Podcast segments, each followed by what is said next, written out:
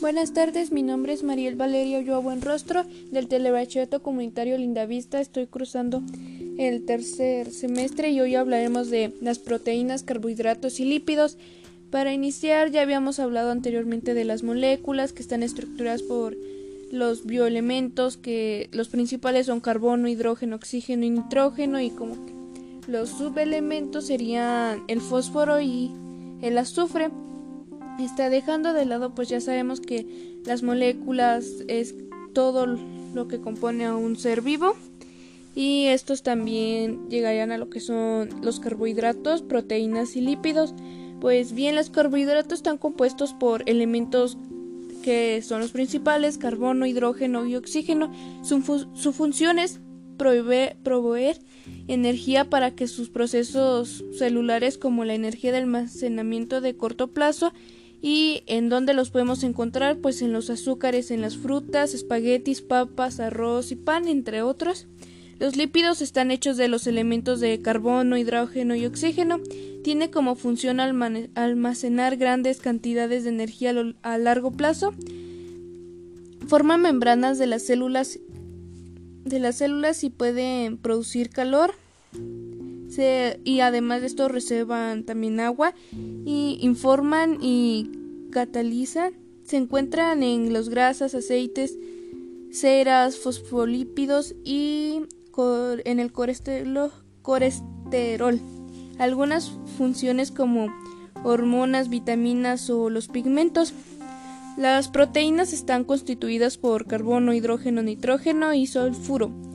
Tiene como función regular los procesos celulares y construyen las estructuras de propiedades celulares, regulación de la expresión genética, transporte y movimiento y la defensa que tenemos como los anticuerpos, el reconocimiento y traducción de las señales que realizan las células, se ven reflejados estos procesos en, como en las enzimas, el pie, el, la piel, el pelo, entre otras cosas que se van formando ya que las proteínas son como principalmente nuestra estructura, aparte de las moléculas, porque eso es, las moléculas, pues los inicios ¿no? de todo.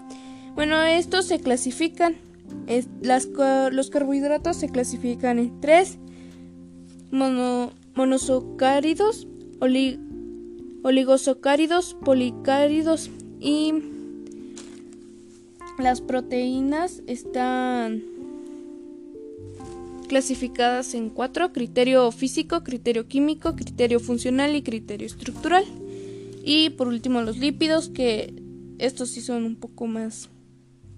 se van extendiendo, como los lípidos soponificables, que estos son los lípidos simples o los que son más neutros, y estos podrían ser como las grasas, eh, los lípidos complejos y luego están los lípidos insiponificables que de aquí salen los insufribles y esteroides. esto sería algo contribuyendo a lo demás que hemos hablado. Este, hay que diferenciar entre los carbohidratos y las proteínas, ya que los carbohidratos son hacen en la energía a menor plazo, o sea, casi siempre se va usando el mismo día en que consumes tu comida para que te dé energía a lo largo del día. Y los proteínas, pues, digo, los lípidos se van. No, si los lípidos se van, pues ahí los tienes al mayor plazo. Pero estos también no hay que consumirlo en exceso ya que puede provocar muchas enfermedades.